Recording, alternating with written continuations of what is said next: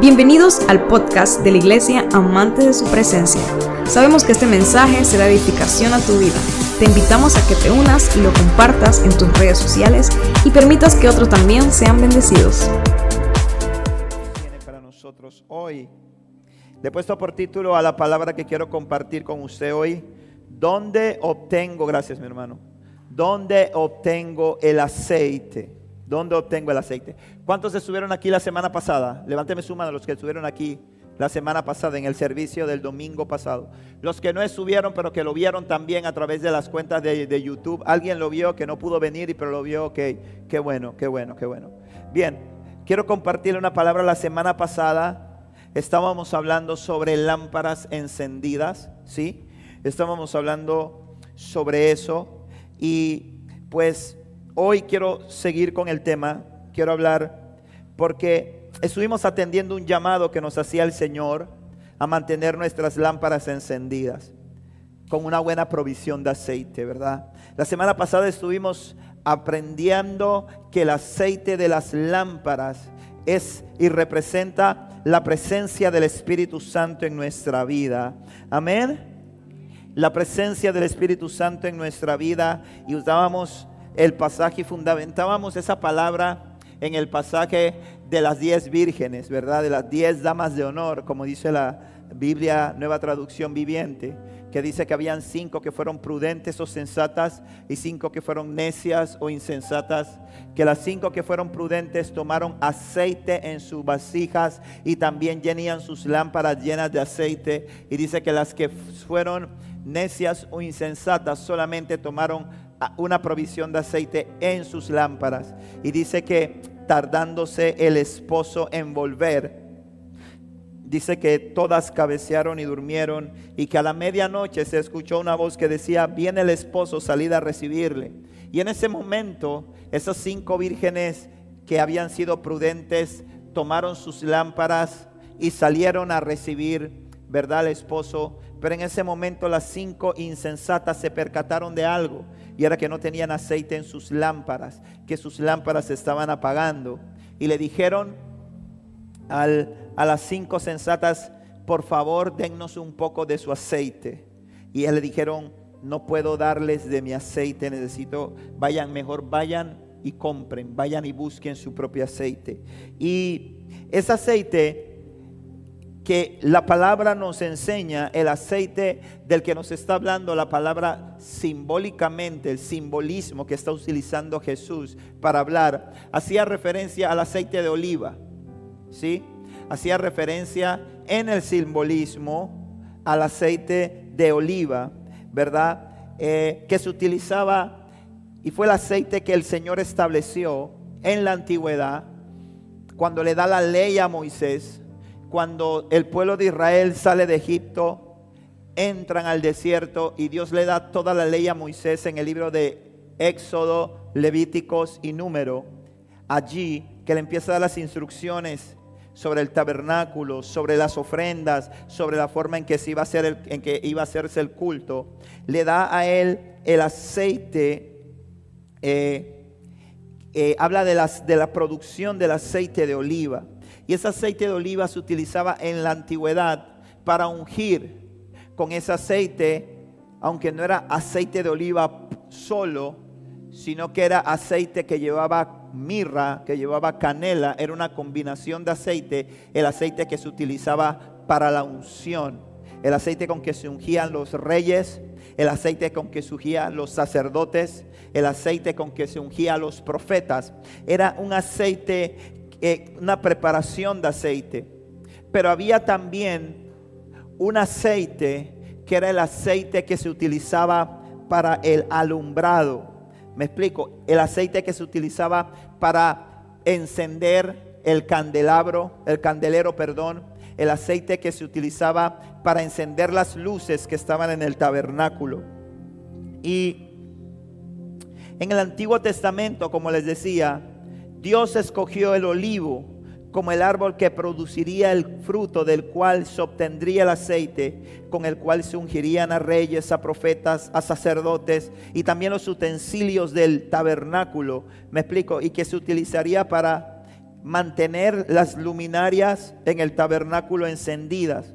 Ahora, en el Antiguo Testamento todas estas figuras son figuras que nos están mostrando a Jesús y la obra redentora de Cristo. Amén.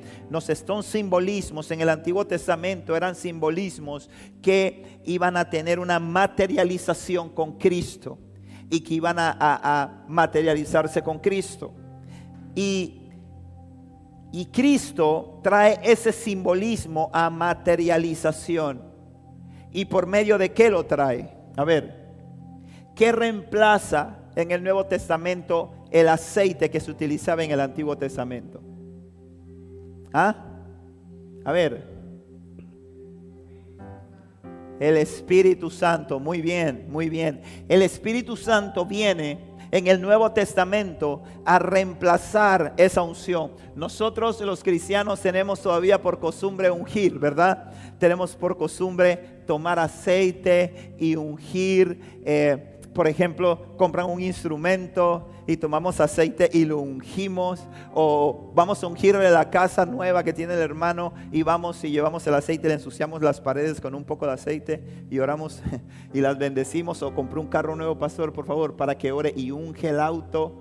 Y, y así ungimos muchas cosas, ¿verdad? Y a veces durante las ministraciones aplicamos aceite para ungir. Y hemos mantenido el simbolismo del Antiguo Testamento, ese simbolismo lo hemos traído al Nuevo Testamento, a la, a la, lo hemos traído en Cristo. Y quiero, y quiero que podamos aprender algo en esta mañana que yo creo que va a ser de mucha bendición. Aunque, aunque me voy a enfocar, no voy a hablar del aceite de la unción, porque no voy a hablar de la unción, porque no es, el, no es el, lo que quiero hablar en esta mañana, sino que lo que voy a hablar es del aceite para las lámparas. Pero quiero, quiero solamente explicar esto un poco. Eh, y esto lo vemos nosotros muy claro, que en el Nuevo Testamento nosotros vamos a encontrar el aceite de unción, el aceite de oliva utilizado solamente para algo. ¿Sabe para qué? ¿Ah? No. Para ungir a los enfermos. Hay dos referencias bíblicas. Una de ellas la encontramos en Marcos capítulo 6, versículo 13. Dice, cuando le da una instrucción a los discípulos, Jesús le da una instrucción a los discípulos y dice, también expulsarán muchos demonios y expulsaban muchos demonios y sanaban a muchos enfermos ungiéndolos con aceite de oliva. Está hablando de la obra que hacían, del trabajo y de la labor que hacían los discípulos. Y la segunda referencia está en Santiago capítulo 5, versículo 14, que dice, alguno está enfermo que llama a los ancianos de la iglesia para que vengan y oren por él y lo unjan con aceite en el nombre del Señor. Ahora usted dirá, pastor, entonces quiere decir que cuando uno le ponen el aceite y lo ungen, eso no sirve de nada. Yo no he dicho eso, ¿sí? No estoy inventando y poniendo palabras en mi boca, yo no he dicho eso. Sino es que la unción, algo que quiero que entendamos es el uso del aceite y cómo ese uso del aceite cobra otro significado cuando viene Cristo. Recuerdan que cuando Cristo viene a la tierra, habla con sus discípulos y les dice a los discípulos qué cosa, les conviene que yo me vaya. Amén. Porque si yo no me fuera, el consolador no vendría, el Espíritu Santo no vendría. Y el Espíritu Santo es el que le va a enseñar todas las cosas. El Espíritu Santo es el que les va a guiar a toda verdad. No van a estar solos porque mi espíritu va a estar con ustedes. Ahora yo estoy en, con ustedes, pero voy a estar en ustedes cuando venga el Espíritu Santo. ¿Cuántos dan gloria a Dios por eso? Mire esto, cuando Cristo viene, cuando Jesús viene, y es por eso que quién es el que usa Cristo, los sacerdotes eran ungidos. Los sacerdotes provenían de la tribu de qué tribu? De la tribu de Leví. Amén. Eran de la tribu de Leví, eran de los hijos de Aarón, estaban apartados. El Señor los aparta, aparta la tribu de Leví para que sea la tribu que se dedique a ofrecer y a servir en el tabernáculo y a cumplir con esa importante misión. Sin embargo, cuando ellos eran, antes de que ellos iniciaran su ministerio, se, eran sometidos a un ritual en el cual eran ungidos con aceite en la palabra y referencia bíblica de profetas que fueron llamados por el Señor para ejercer el ministerio y fueron que ungidos con aceite. Amén. Ahora, ¿quién prepara el camino de Jesús en el Nuevo Testamento? ¿Quién? Juan, Juan el Bautista, ¿verdad? Juan el Bautista, el primo de Jesús, prepara el camino para la venida del Señor Jesús. Quiero que me vaya siguiendo aquí. Y cuando Juan el Bautista es ungido, Juan el Bautista, antes de empezar a cumplir con la asignación que Dios le da, es ungido con la nueva forma de unción y con el nuevo aceite que el Señor iba a derramar sobre sus hijos. Dice la Biblia en el libro de Lucas capítulo 1, versículos 11 al 15 de la siguiente manera. Y mientras Zacarías estaba en el santuario, Zacarías era sacerdote, ya era un anciano, no le había tocado el turno de oficiar el, el sacrificio y esta era su oportunidad. Está en el tabernáculo y dice que estando allí se le aparece el ángel del Señor de pie a la derecha del altar del incienso. Cuando Zacarías lo vio, se alarmó y se llenó de temor. Pero el ángel le dijo, no tengas miedo, Zacarías. Dios ha oído tu oración. Tu esposa Elizabeth te dará un hijo y lo llamarás Juan. Tendrá gran, tendrás gran gozo y alegría y muchos se alegrarán de su nacimiento porque él será grande a los ojos del Señor. No deberá beber vino ni ninguna bebida alcohólica y será lleno del Espíritu Santo aún antes de nacer. Dice el versículo 39, pocos días después, María fue deprisa a la zona montañosa de Judea, al pueblo, ya María estaba embarazada de Jesús, ya el Espíritu Santo, por la gracia del Señor, ya Jesús había sido implantado en el vientre de María. Y María va a visitar a su prima Elizabeth. Y dice, pocos días después María fue deprisa a la zona montañosa de Judea, al pueblo donde vivía Zacarías. Entró a la casa y saludó a Elizabeth. Al escuchar el saludo de María, el bebé de Elizabeth saltó en su vientre y Elizabeth se llenó del Espíritu Santo. El que iba a anunciar el camino. Cuando le preguntan a Juan el Bautista, cuando está caminando sobre la tierra, y le preguntan a Juan el Bautista, ¿tú eres el Mesías? ¿Tú eres el que estamos esperando? Él dijo, no, yo soy la voz del que clama en el desierto. Yo voy abriendo camino y preparando el camino para el que viene. Yo no soy digno siquiera de desatar en la sandalia de su pie. Yo los bautizo con agua, pero el que viene les va a bautizar con qué? Con el Espíritu Santo. Entonces Juan el Bautista es ungido desde su vientre, como el ángel había profetizado a María, a, a, a Zacarías y desde que este niño nace, ¿y por qué te digo que? Porque, porque la palabra aquí que leí dice, y Elizabeth se llenó del Espíritu Santo. Y usted pudiera decir, no, pastor, es que el versículo 41 dice que Elizabeth se llenó del Espíritu Santo. Pero es que el que saltó dentro del vientre fue Juan. Y el ángel de Jehová ya le había anunciado a Elizabeth, ya le había anunciado a Zacarías y le había dicho, tu hijo va a ser lleno del Espíritu Santo desde antes de nacer. ¿Me está siguiendo? Entonces, entendamos una cosa. El aceite para las lámparas, el aceite del que hablábamos la semana pasada, cuando decíamos que las vírgenes sensatas tenían aceite suficiente, es la presencia del Espíritu Santo de Dios en nuestra vida. Amén. Es la presencia del Espíritu Santo de Dios en nuestra vida. Escúcheme bien, yo no sé cuánto tiempo usted tiene de caminar con Jesús. Yo no sé si usted tiene mucho tiempo, yo no sé si usted tiene poco tiempo, yo no sé si usted está en sus primeros días con el Señor. Pero lo que sí le puedo decir, no importa que usted tenga mucho tiempo o usted tenga poco tiempo, usted necesita el Espíritu Santo en su vida. Amén. Y esto no es religión. Esto no es eh, eh, beriberi, esto no es que te da un tiembla, tiembla, esto no es que te caes, esto no es eso, no te estoy hablando de eso. Dice la palabra, pero recibirán poder cuando haya venido sobre vosotros el Espíritu Santo. Hay manifestaciones del Espíritu Santo, lloras, ríes, saltas, te caes, todo eso. Pero hay gente que piensa que sin eso el Espíritu Santo no está presente. Y eso no es así. Ojo con esto.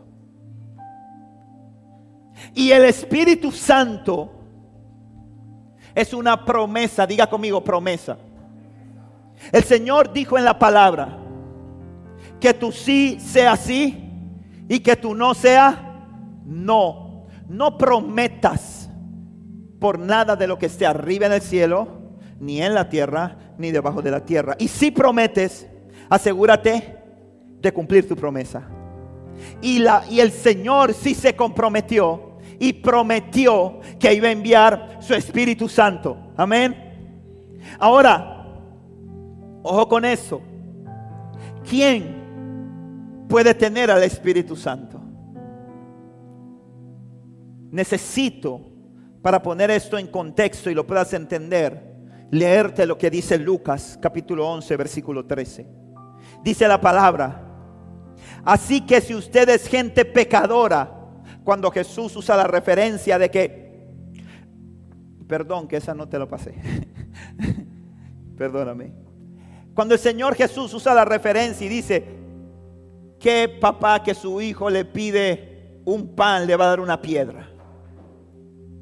Y dice después, así que si ustedes, gente pecadora, saben dar buenos regalos a sus hijos, cuanto más su Padre Celestial dará el Espíritu Santo a quienes lo pidan. Amén el Espíritu Santo a quienes lo pidan. El Espíritu Santo no es elitista. El Espíritu Santo está dispuesto a llenar la vida de todo hombre y de toda mujer que con un corazón humilde, que con un deseo genuino le diga, Señor, necesito de tu Espíritu Santo en mi vida.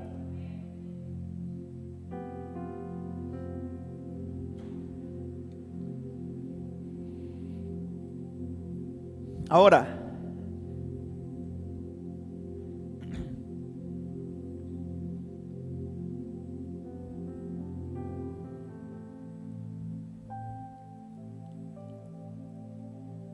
digo,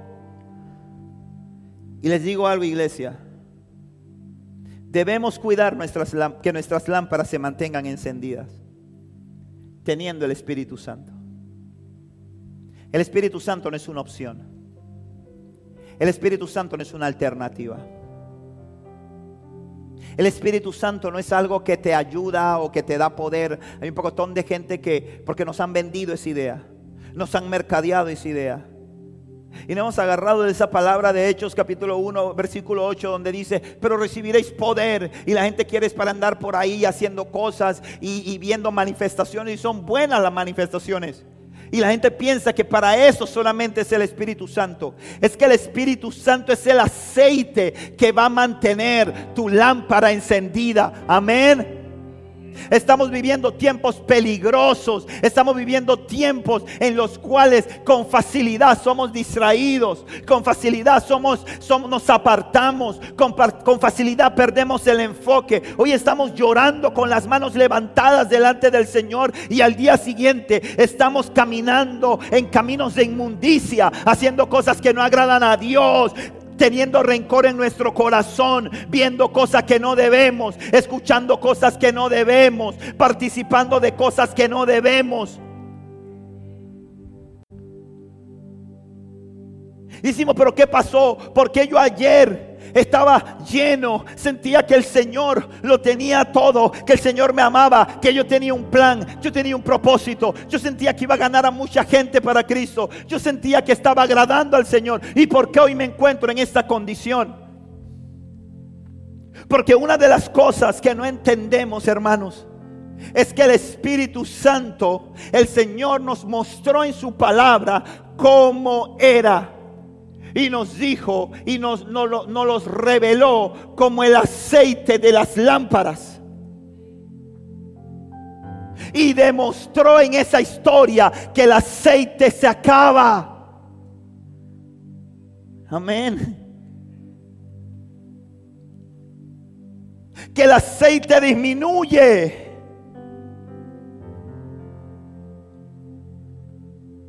Que hay que buscar el aceite que cada día hay que llenarse del aceite. Que necesitamos entablar relaciones genuinas con Dios. Que necesitamos pasar tiempo, iglesia, tiempo de calidad con Dios. Amén. Está conmigo. Necesitamos tener aceite para que nuestras lámparas se mantengan encendidas. Dice la Biblia en Lucas 12:35, estén vestidos, listos para servir y mantengan las lámparas encendidas. Jesús dijo, mantengan las lámparas encendidas. Quiere decir que las lámparas las prende el Espíritu Santo, pero se pueden apagar. Ojo, las lámparas se pueden apagar. ¿Qué pasa con el Espíritu Santo? Que el Espíritu Santo nos da dones, nos da regalos. Amén. Es más, la palabra de Dios dice, pidan, anhelen, deseen los dones mejores. Amén. Dice la palabra, miren, todos deberían profetizar. Ese es un don que deben anhelar, que deben querer. Y el problema está en que hay personas que reciben dones. Don de sanidad, el don de hablar en lenguas. Hermano, mire, yo he visto gente que la noche anterior han estado borrachos. Y al día siguiente van al culto y usted lo ve hablando lenguas.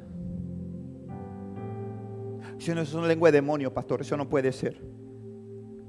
Es que los dones son irrevocables.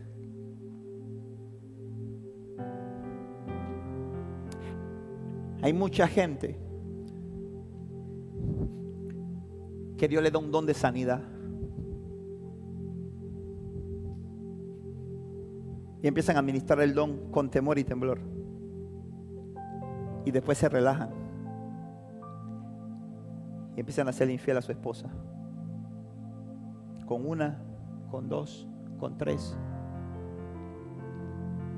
Y le ponen la mano al enfermo. Y el enfermo se sana. Y dice, tengo unción tengo poder. Y Jesús nos advirtió sobre eso y nos dijo, es un pasaje que yo casi todos los domingos lo digo. En aquel día muchos vendrán y me dirán, Señor, Señor, en tu nombre echamos fuera demonios. En tu nombre sanamos enfermos. el Señor le va a decir, apartaos de mí, hacedores de maldad. Yo no los conozco. Porque los dones son irrevocables. El Señor dijo, Lucas 12, mantengan sus lámparas encendidas. Es decir, cuida el aceite. Y busca aceite. Amén. Busca aceite.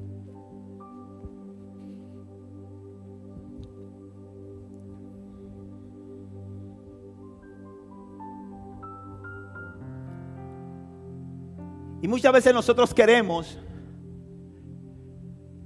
y queremos que el Señor, escúcheme bien esto, nosotros muchas veces queremos que, y pensamos que viniendo aquí a la iglesia, que es bueno, no me malentienda, no creo que se quede en la casa, viniendo aquí a un culto, viniendo aquí al servicio, haciendo un llamado,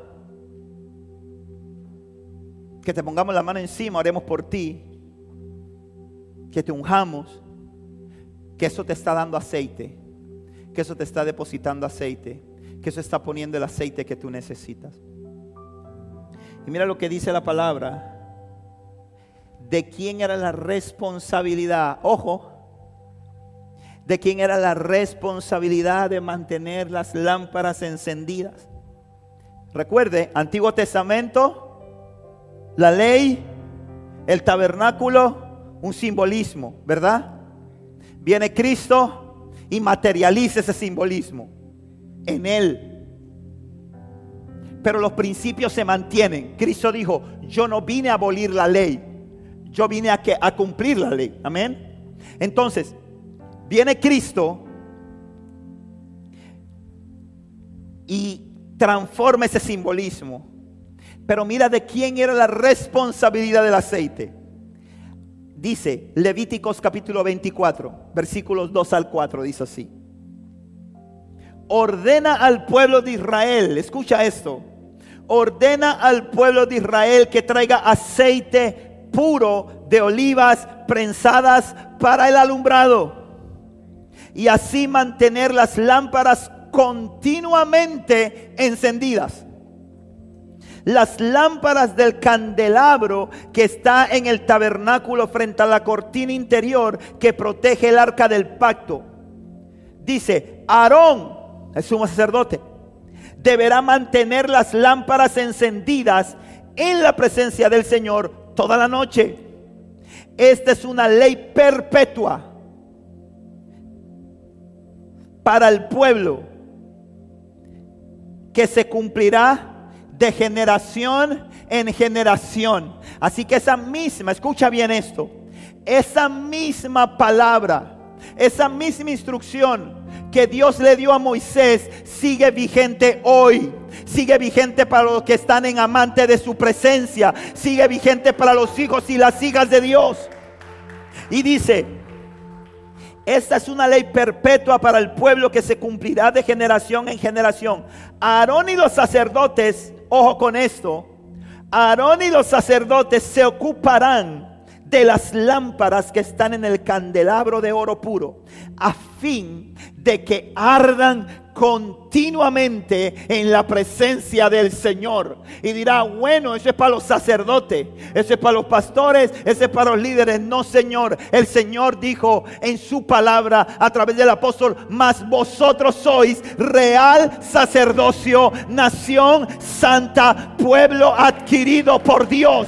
Esta palabra es para ti que dices, yo soy hijo de Dios. Si tú dices, yo soy hijo de Dios, tú tienes que reconocer y decir, yo soy real sacerdocio.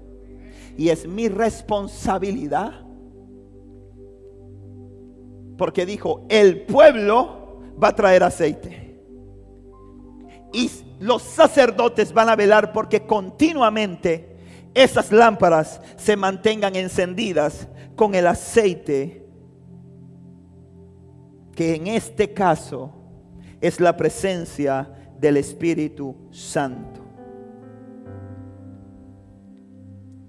Ahora, reitero, hay una clara advertencia.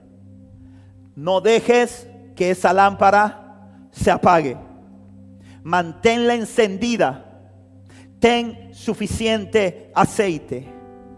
Ahora, la pregunta es cómo obtengo suficiente aceite para que mi lámpara se mantenga encendida.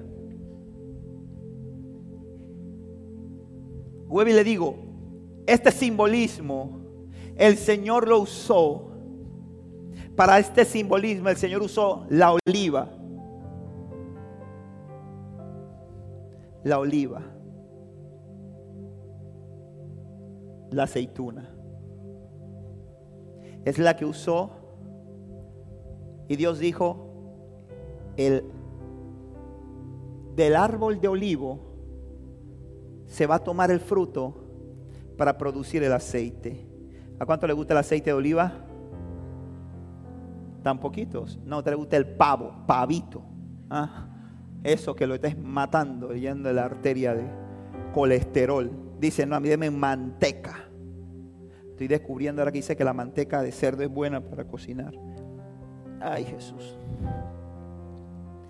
Todavía estoy tratando de convencer a mi esposa, pero. Ahora, usted ve esto que está aquí.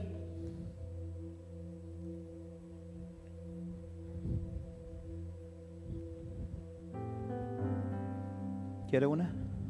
¿No? ¿Una Coca-Cola? Usted ve esto que está aquí. De esto que usted ve aquí,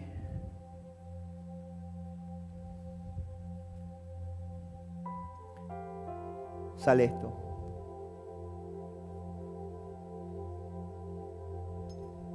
Escúcheme. ¿Quiere una? No come en la iglesia, pastora. Mentira. De esto que usted ve aquí, sale esto. No hay ni un aditivo. No hay ni un preservante. No se le echa nada. Y este fue el simbolismo que dejó el Señor para enseñarnos a nosotros cómo se consigue el aceite, cómo se trae la presencia de Dios para que la lámpara de tu vida se mantenga encendida. Hoy en día hemos llevado la presencia de Dios a niveles de mucha emoción,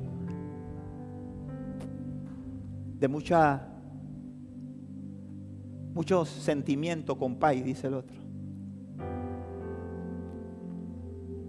Pero quiero que veamos un poquito y aprendamos un poquito cómo de esto sale esto. Porque uno dice, eso está raro, pastor, porque esa, esas son negras y las otras son verdes. ¿Cómo eso queda así bonito? Vamos a verlo. Vamos a hacer un videito yo. Agarré un videito ahí, varios videos edité, para que pudiéramos ver un poquito cómo, cómo eso sale. Ayúdame, hija. Apaga la luz de arriba acá también. Veo, son cuatro minutos, presta atención. Apágame la luz atrás también para que se pueda ver bien, gracias. Eso tenía una musiquita de fondo.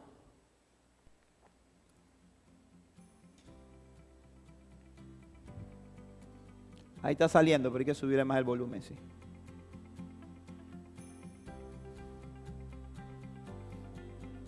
Gracias. Ahí estamos viendo cómo inicia el proceso, ¿verdad? Con la cosecha de las olivas o de las aceitunas.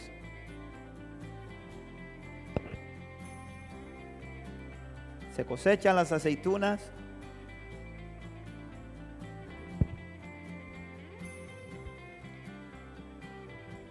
Allí eso no tiene cara de aceite de nada.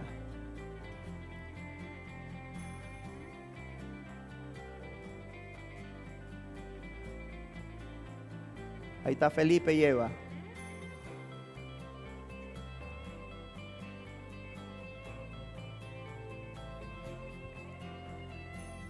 Ahí él está echando en una vasija porque esas olivas vinieron con hojas Así que ahora está usando ese proceso que usted está viendo allí para que todas las hojas se caigan y quede solamente el fruto.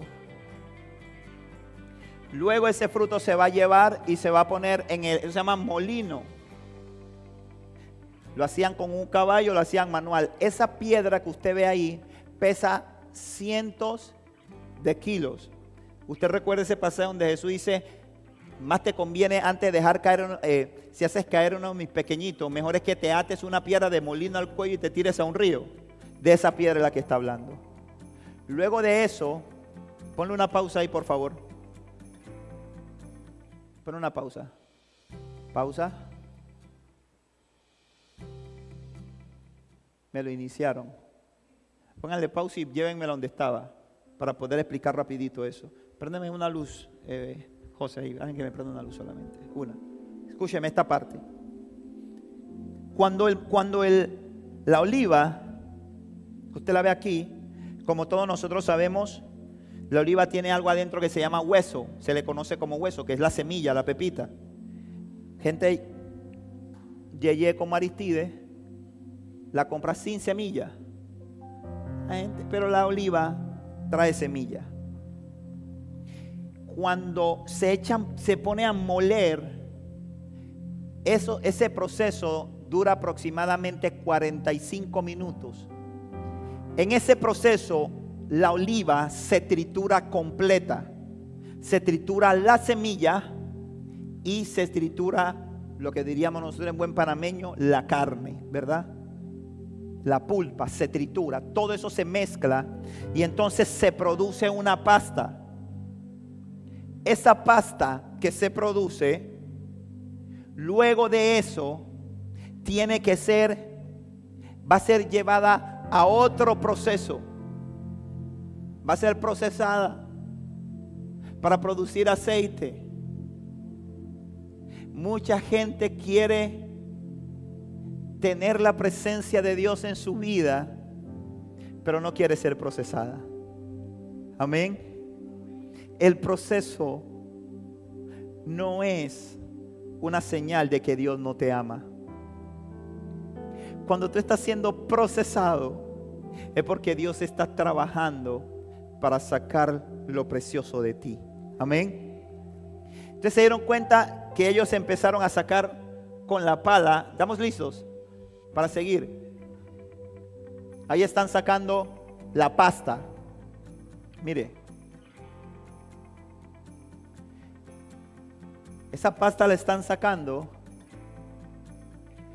Págame la luz, Felipito. Ya, la, la de acá, gracias.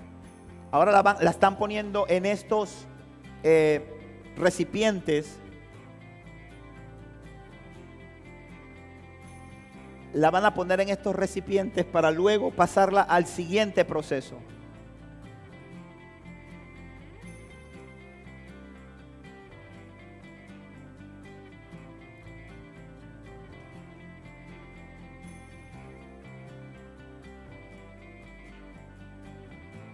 Le van a echar agua caliente. ¿Para qué le van a echar agua caliente? Para poder ablandarlo un poco para cuando venga el proceso ahora de la prensa. El proceso de la prensa. Póngale mucha atención al agua. Allí empiezan ese, ese árbol, ese tronco que ustedes ven allá. Es un tronco súper pesado. Y al compás que ellos van girando acá la rueda, donde está esta otra piedra, hay un contrapeso y se va aplicando presión sobre donde se pusieron las olivas. Y usted va a ver ahora cómo empiezan, mire, cómo la presión va sacando eso que está ahí, que es el aceite. Mire, ahí está saliendo el aceite. Y mire, ve, le está echando agua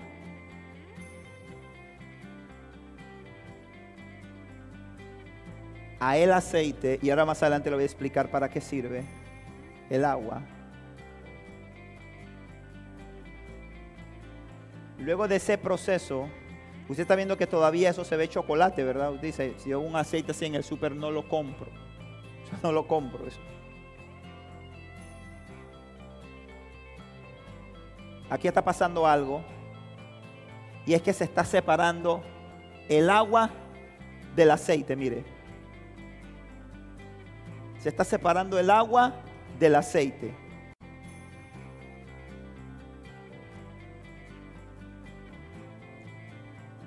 Y luego de que este proceso termina, tenemos esto hermoso, rico, delicioso aceite de oliva. Enciéndame la luz, por favor. De esto se produjo esto. Eh, la, la de ahí, por favor, la tercera, Felipe, la tercera, gracias. De esto se produjo esto. No, apagame la otra. gracias. Y no fue del proceso de la oliva que salió el aceite. Y Jesús nos dejó ejemplo en todo. Mira qué interesante esto. Dice la palabra que la noche en que Jesús fue entregado, hoy tenemos cena del Señor. Qué tremendo que esta palabra y tenemos cena del Señor. Dice que la noche que Jesús fue entregado, escúcheme bien esto, después de haber cenado, después de haber tenido la cena con los discípulos, dice que él, ¿a dónde se fue a orar? ¿A dónde se fue a orar? ¿A dónde? Ajá. Se fue al monte de los olivos está ganando un duro, papá. Se fue al monte de los olivos. Pero dice la palabra que, vamos a leerlo en Mateo 26, del 36 al 38, dice, vamos antes de leerlo, dice la palabra que se fue como de costumbre como de costumbre se fue al monte de los olivos. Y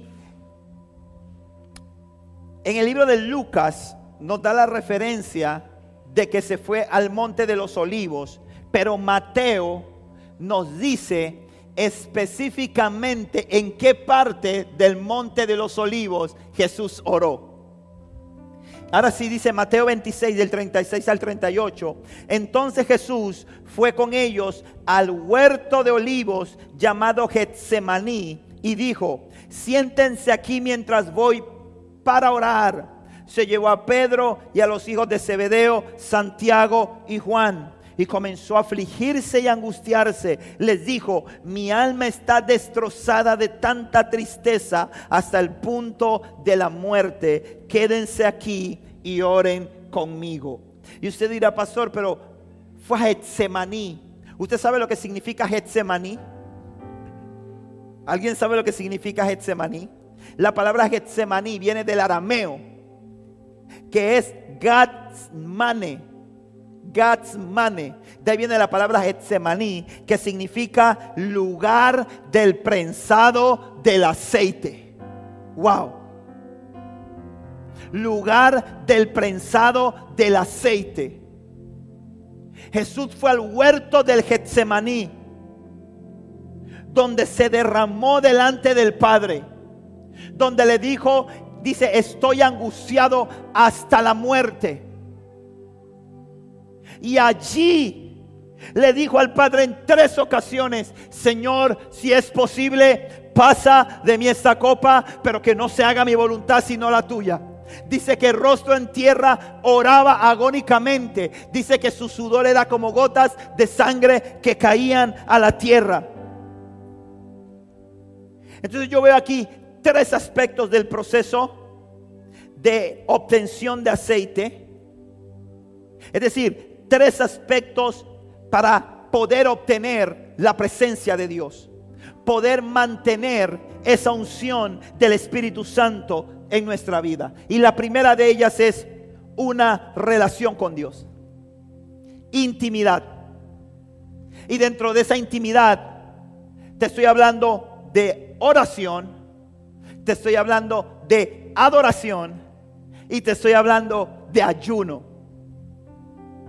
Dice la palabra en el libro de Apocalipsis capítulo 2, versículo 1 al 5, dice así. Escribe esta carta al ángel de la iglesia de Éfeso. Este es el mensaje de aquel que tiene las siete estrellas en la mano derecha, del que camina en medio de los siete candeleros, candelabros de oro. Yo sé todo lo que haces.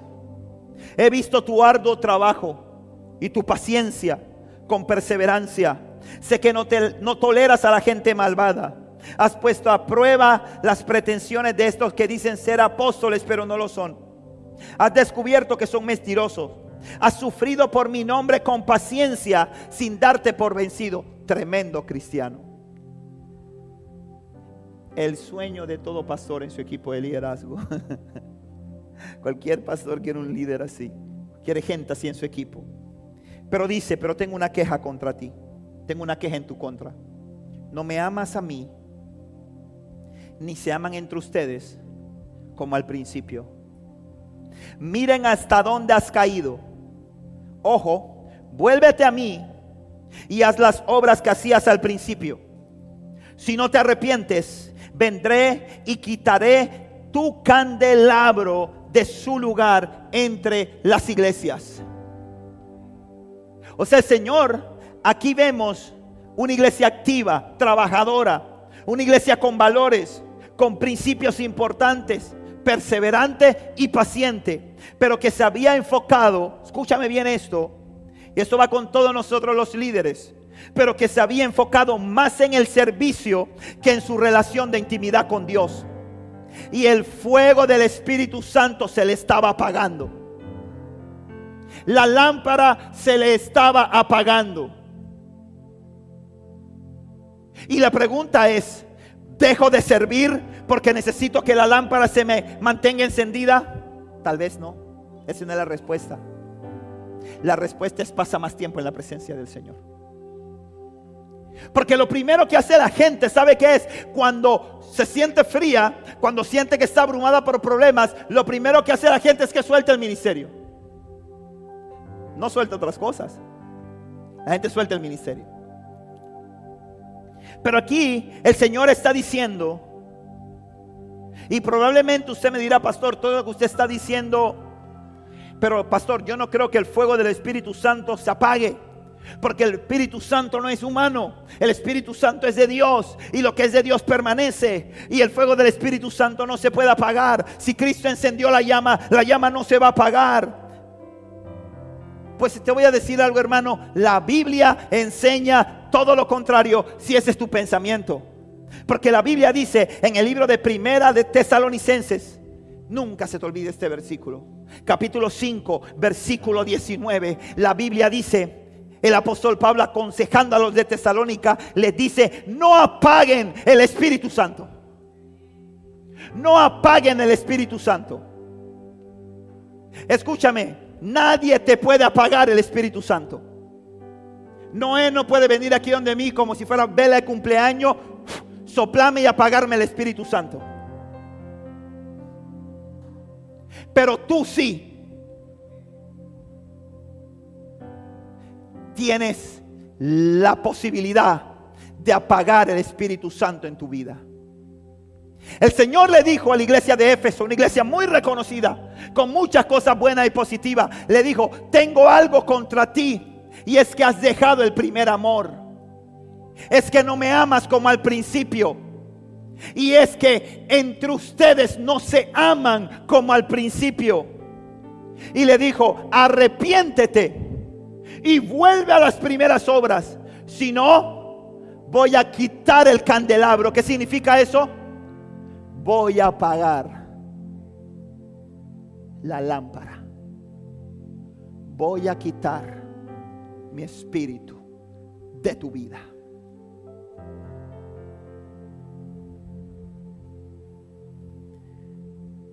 Y qué tremendo Dios, porque ama a Éfeso, porque lo aconseja, Rome, le habla, le advierte del peligro yo en esta mañana estoy siendo un atalaya enviado por el Señor. para hablar a tu vida y decirte, juega vivo. Mira cómo está el aceite en tu lámpara. Mira cómo está. ¿Qué estás haciendo tú para producir aceite? Yo decía la semana pasada, mi aceite no te lo puedo dar. Quisiera yo. Las vírgenes dijeron, danos un poco de aceite. Ellas dijeron, yo no te puedo dar mi aceite. No porque eran mezquinas, no porque no quisieran, no porque no dijeran primero yo y luego tú. No, es que no se puede. Cada uno de nosotros tiene que ser procesado. Cada uno de nosotros tiene que ir a comprar su propio aceite. Amén. Tenemos que buscar la presencia del Señor, iglesia. Tenemos que buscar el rostro del Señor. Mire, el servicio, servir a Dios no produce paz. Servir a Dios no produce paz. Y si no, pregúntenle a los que sirven. Rabia es lo que coge uno a veces. Guerra, Vietnam, Watergate. Eso no produce paz. La paz la produce Cristo en nosotros. Venir a la iglesia toda la semana no es garantía de que tu lámpara está llena de aceite. Sino como Jesús, dice la palabra, que Jesús acostumbraba a ir a orar a dónde? Al monte de los olivos. Porque Jesús nos estaba dejando a nosotros un simbolismo. Y nos estaba diciendo, ustedes tienen que ir al lugar donde se consigue el aceite. Ustedes tienen que ir al lugar donde se procesa el aceite. Jesús oró en Getsemaní. Jesús, el, monte de los olivos era grande, pero él fue a Getsemaní, al lugar donde estaba la prensa, donde se sacaba el aceite, donde muere la oliva y nace el aceite, donde muere Leonardo y nace el Espíritu Santo que toma el control de mi vida, iglesia.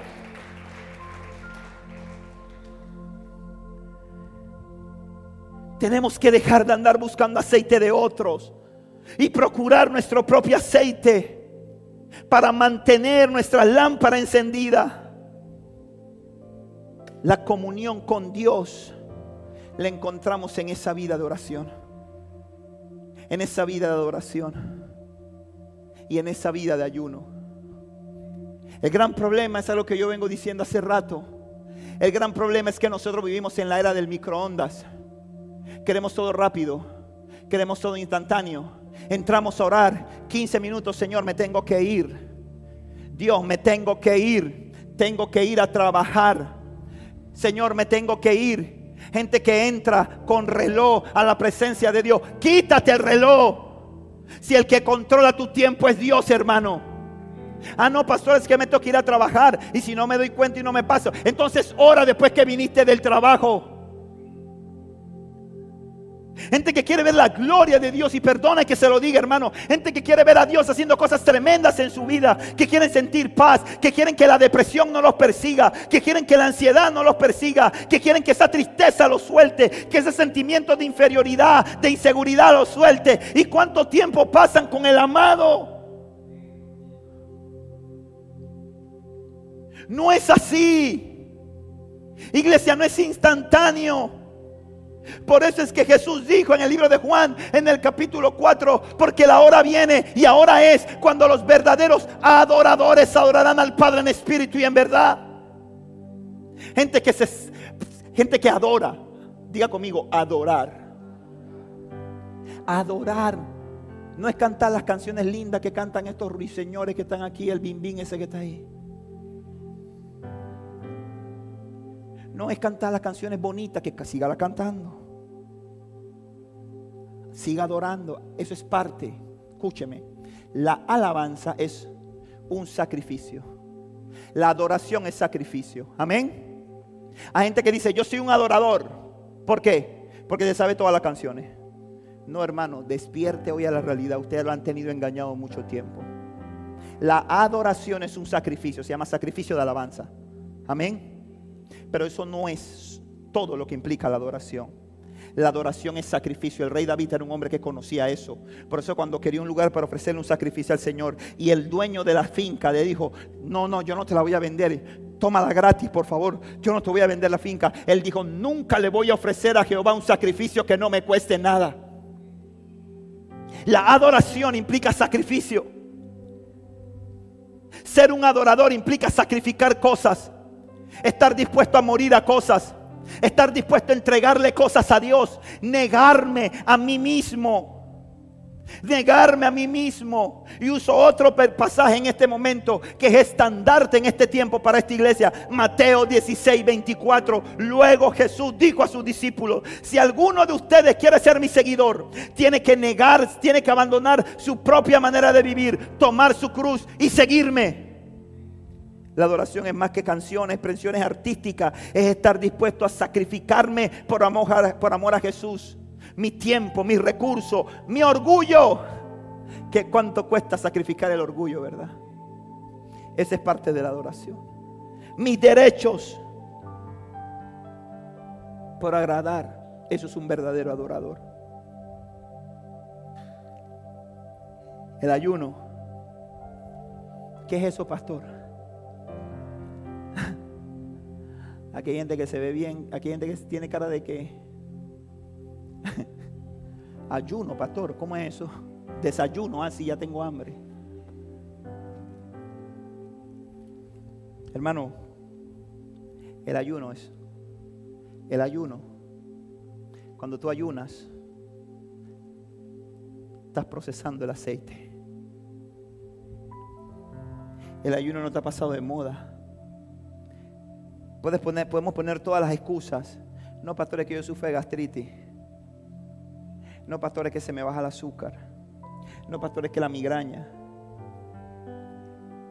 Usted puede poner toda esa excusa, hermano, pero recuerde algo, delante de Dios todos estamos desnudos. Recuerde algo, hermano, Dios no puede ser burlado.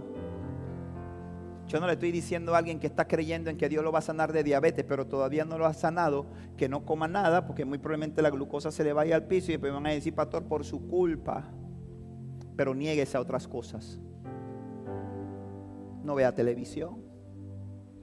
Deje el celular a un lado. Santo, pastor, ese ayuno está muy duro.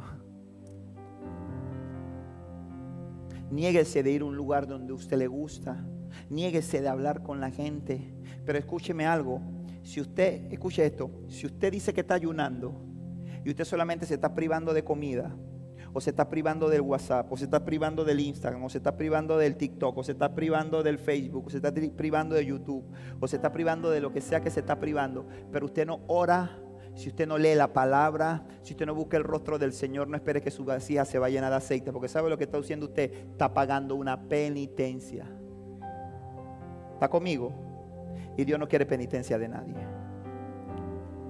Porque hay gente que ayuna y andan por ahí amargados. Usted lo ve, parecen al demonio de Tasmania. Usted se da cuenta cuando ayuna. Este fulano está ayunando, se le nota, está ayunando. Usted no le puede hablar, hermano, porque se transforma. Mire, cuando yo me meto en un ayuno, yo siempre lo digo, cuando yo me meto en un ayuno, el primer día, yo le aconsejo que usted se mantenga un poco distante. Si usted me besa, salúdeme de lejos. Pastor, porque el primer día mi carne está revelada, hermano. Ese día yo estoy que mi humor se transforma. Me acuerdo de Ángel y digo, la voy a poner en disciplina, pero no hay por qué, pero no importa. Porque estoy sacrificando mi carne. Ya los días que vienen después la cosa se va poniendo salsa y ya vamos para arriba. Pero si usted dice voy a ayunar, pero lo que usted hace es pasar hambre, ayunar lleva oración. Amén. Ayunar lleva palabra. Mire, la oliva es echada en el molino o la molienda donde es triturada, donde tanto la piel como el hueso se trituran hasta formar una parta. La palabra enseña que Jesús cuando iba a iniciar su ministerio, así como Juan el Bautista fue ungido antes de nacer por el Espíritu Santo, fue lleno del Espíritu Santo, la palabra enseña, la Biblia no tiene una sola referencia de un milagro hecho por Jesús, hasta después que vino del desierto. Dice que cuando salió de las aguas fue llevado por el Espíritu al desierto, donde ayunó durante 40 días y 40 noches. El Espíritu lo llevó a ayunar. Porque el ayuno forma parte de aquellas cosas que necesitamos. ¿Para qué? Para poner el aceite del Espíritu en nosotros. Segundo, vigilar. Jesús en el huerto del Getsemaní, en el huerto de la prensa del olivo, le dijo a los discípulos qué cosa, velen y oren para que no entren en tentación. ¿Por qué? Porque a la verdad el espíritu está dispuesto, pero la carne es débil. Y usted dice, ah, pastor, si es verdad, pastor, yo hace tiempo estoy pensando que debemos hacer una vigilia. No hemos hecho vigilia en esta iglesia y yo estoy a cambiarme porque yo siento que a usted le gusta dormir, por eso usted no hace vigilia. Jesús le dijo a los discípulos, velen. Pero, escúcheme bien esto. La palabra velen viene de la voz griega gregoreu, gregoreu, que significa mantenerse despierto, vigilar. Y cuando está hablando aquí de velar, Jesús está hablando de velar. No está hablando precisamente de una vigilia en la iglesia. Es más profundo que eso. Es más que eso. En el proceso de producción de aceite, ¿qué fue lo único que ustedes vieron que le echaron al aceite? ¿Ah? agua. ¿Sabe por qué? Usted vio ese aceite que se veía asqueroso, ¿verdad? Hoy no me gana de comer nada de eso. Y después usted vio el aceite al final. Porque ese video no me mostró el proceso que se usa para separar la impureza del aceite. Présteme atención en esto. El agua, a ver, la gente que estudió ciencia, voy con ustedes. ¿Qué pesa más? ¿El agua o el aceite? ¿Cómo? El agua, gracias. El agua pesa más que el aceite. Entonces, ¿qué se hace?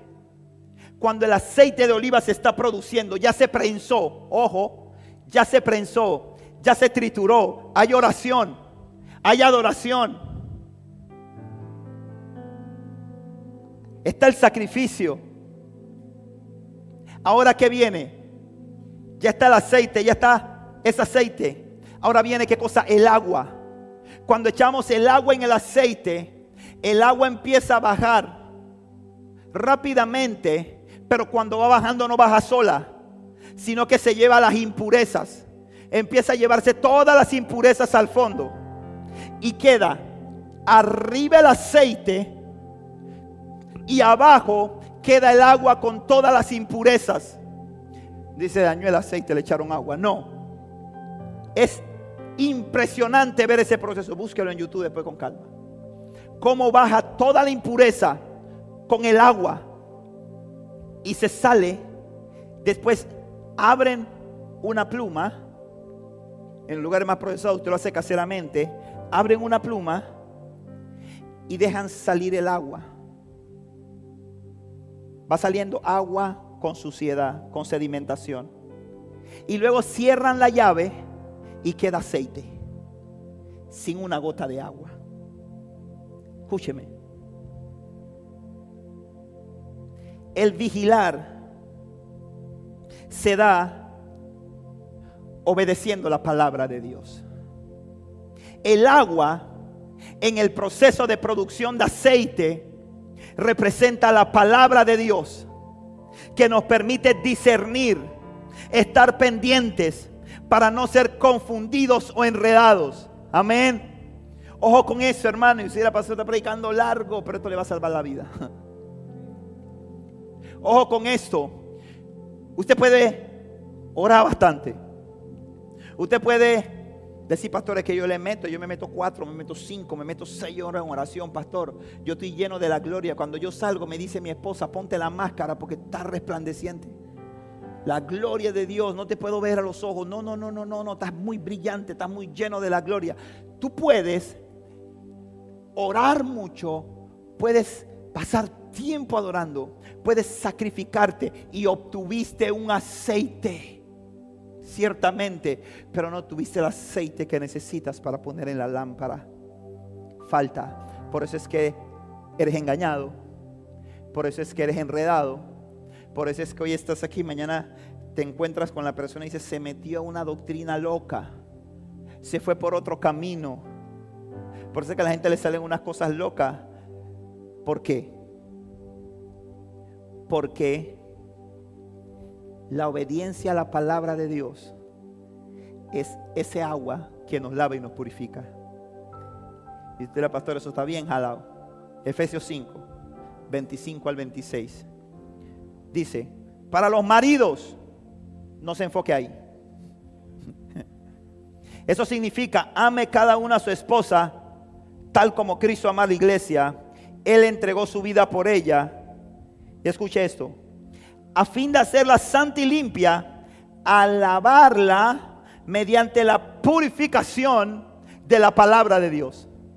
Presta atención al versículo 26. A fin de hacerla santa y limpia, alabarla mediante la purificación de la palabra de Dios. Yo para obtener el aceite necesito orar, necesito ayunar, necesito adorar, pero también necesito tener en mi vida la palabra de Dios. Amén. Porque es la palabra, dice, lámpara es a mis pies tu palabra y lumbrera a mi camino. Dice que fue lavada, purificada por medio de la palabra. Porque es la palabra la que te da discernimiento. Es la palabra la que te muestra el camino. Es la palabra la que te ayuda a decidir por qué camino tomo. Porque si no, no sabes si te está hablando Dios o el diablo. Entonces, para la producción del aceite del que nos está hablando el Señor, que dice, no permitas que se apague la lámpara. Necesitamos la palabra de Dios. Necesitamos amar la palabra, tenerla en nuestra mente para que no durmamos, sino que podamos velar. Le dijo Jesús, velen y oren. Y dice, velar, quédame despierto, me tengo que trasnochar. No, velar es amar la palabra, velar es vigilar, estar pendiente. Y la única forma, escúchame bien, que tú puedes estar pendiente es a través de la obediencia a la palabra. Es la única forma que tú tienes, puedes tener discernimiento si esto está bien o esto no está bien. ¿Sabes por qué? Porque hoy en día hay mucha gente que te habla con una capacidad de argumentación, de dialéctica que te convencen, que te engañan. Hay un pocotón de doctrinas falsas y de demonios que están saliendo. ¿Por qué? Porque mucha gente elocuente diciéndola. Y la gente está siendo engañada. ¿Por qué? Porque no tiene palabra en su corazón, Aristides porque no tiene palabra en sus venas, porque no lee en la Biblia, lea la palabra.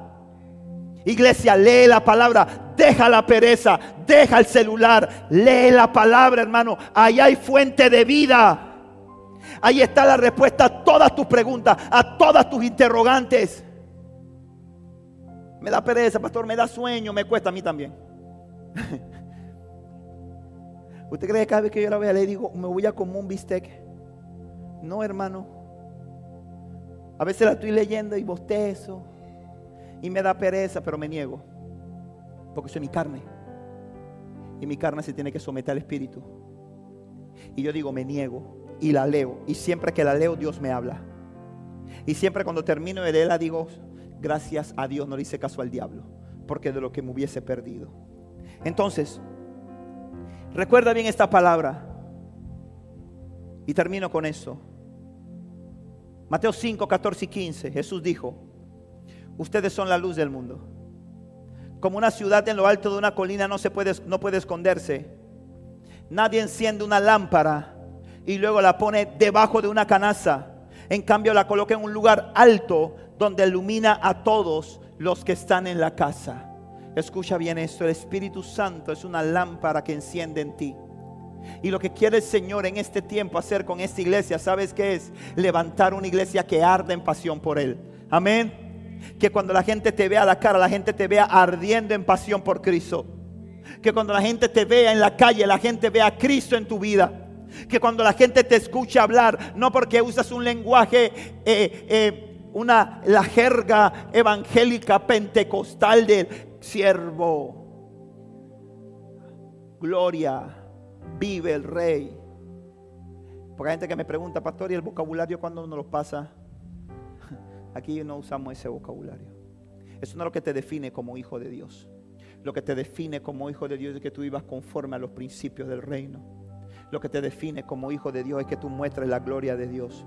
La gloria de Dios se nota. Tú no tienes que andar diciendo a la gente, soy cristiano, soy aleluya, aquí estoy, soy evangélico. Si necesitan oración, aquí estoy yo. Tú no necesitas decir eso. La gente te ve y la gente dice, tengo algo diferente.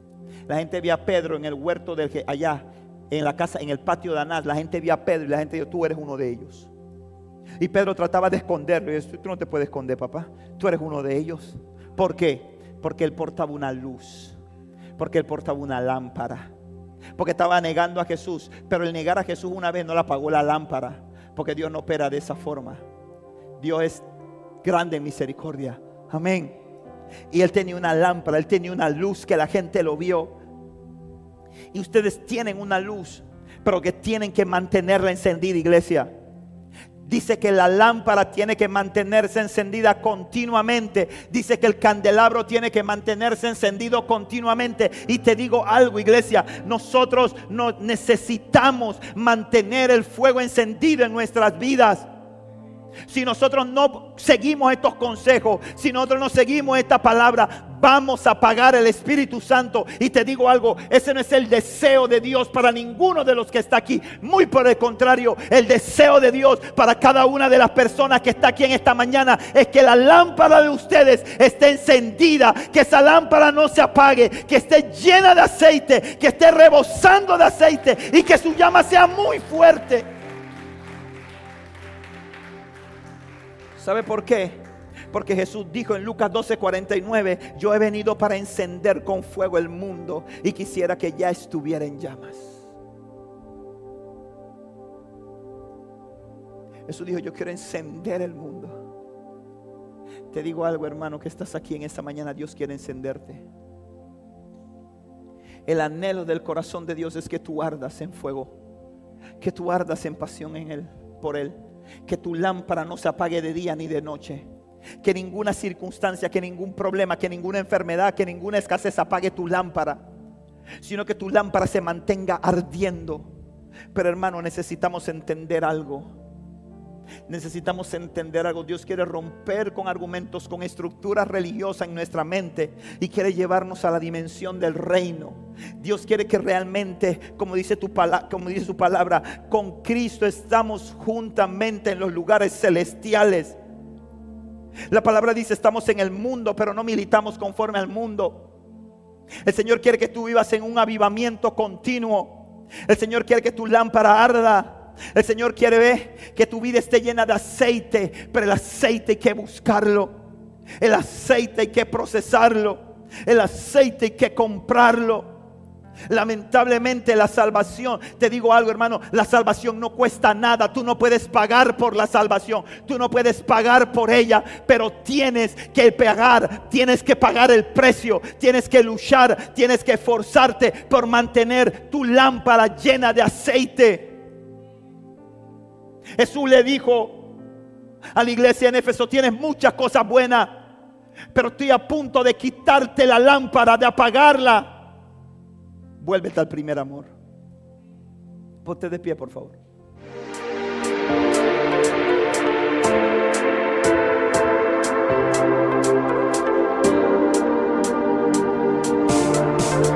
Esperamos que este mensaje haya sido de edificación a tu vida. Recuerda, suscríbete y síguenos.